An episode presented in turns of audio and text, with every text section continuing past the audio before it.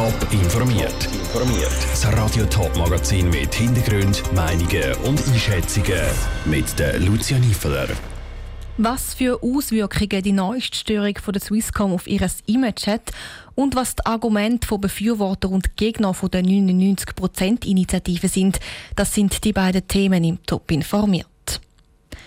Ein Haufen Leute im Büro und ein Haufen Leute am Handy haben heute Mittag ein ratlos geschaut. Das Internet hat nicht tun. Eine Panne von der Swisscom hat das Internet schweizweit lahmgelegt. Schon wieder bei der Swisscom. Die kämpft in letzter Zeit häufiger mit Störungen. Was die Ausfälle für das Image von der Swisscom bedeutet, der Jonas Milsch hat nachgefragt. Ausfall mit dem Festnetzanschluss, Ausfall mit dem Mobilfunkanschluss und Ausfall beim Internet. Die Swisscom kämpft in letzter Zeit immer häufiger mit Störungen.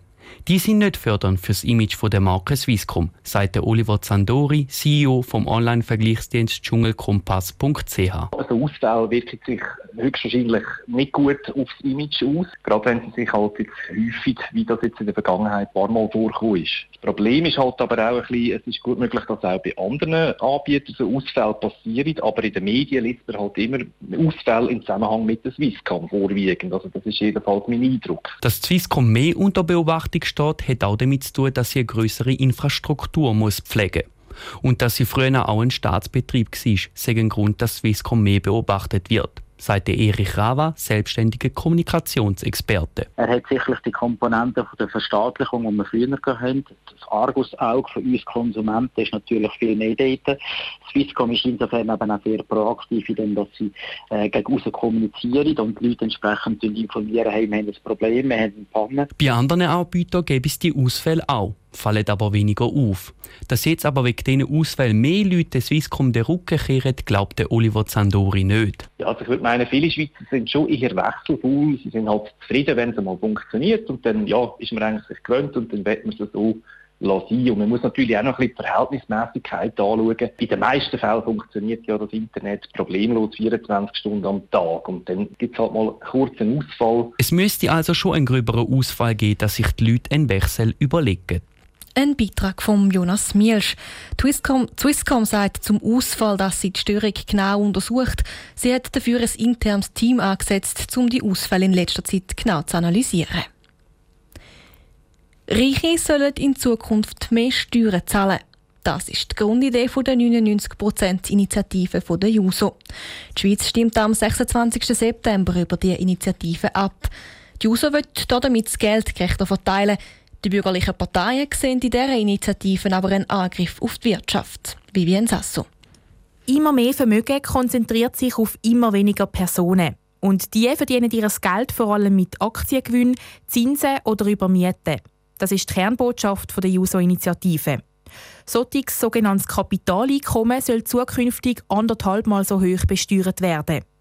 Für die Thurgauer SVP-Nationalrätin Diana Gutjahr ist aber klar, dass das vor allem die kleinen und mittleren Unternehmen schwächt, die KMUs, sagt sie gegenüber Teletop. Damit natürlich alle Arbeits- und Ausbildungsplätze, die damit zusammenhängen. Und da sieht man einfach, dass die 99%-Initiative brandgefährlich ist, weil da damit eben die Nachfolgeregelung, die eben auch ein sehr großes Problem in der Schweiz darstellt, tut, auch weiter wird unter Druck bringen weil der finanzielle Aspekt rücke dann noch mehr in den Vordergrund. Noel Rues, Präsidentin der Thurgauer JUSO, kontert. Es geht nicht um Unternehmen, es geht um Privatpersonen. Die Privatpersonen, die über 10% der Aktiengewinne von diesen Unternehmen in die eigene Tasche stecken, das wird versteuert. Es wird nicht die Aktie von irgendeinem Unternehmen, das wird nicht versteuert. Darum sagen auch 99% der Leute in der Schweiz nicht von der Initiative betroffen, sagt Noel Rues. Daher kommen auch der Name. Es gibt 1% in der Schweiz, dem gehört 43% vom ganzen Vermögen der Schweiz. Und genau das Prozent wird von dieser Steuer betroffen sein.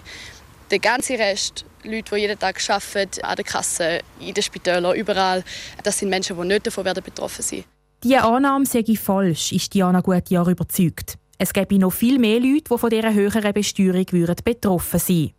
Es ist eben nicht einfach nur das eine Prozent, sondern es sind eben die 99 dann auch noch dazu, die eben auch in einer Abhängigkeit stehen, die auch ihre Möglichkeiten haben, um ein Arbeitseinkommen zu haben, eben über einen Arbeitsplatz oder eine Ausbildung zu machen.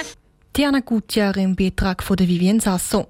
Ab wie viel sogenanntem Kapitaleinkommen die höhere Besteuerung soll greifen, ist in der Initiative nicht festgelegt.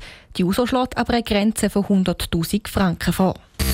Top informiert, auch als Podcast. Mehr Informationen gibt's auf toponline.ch.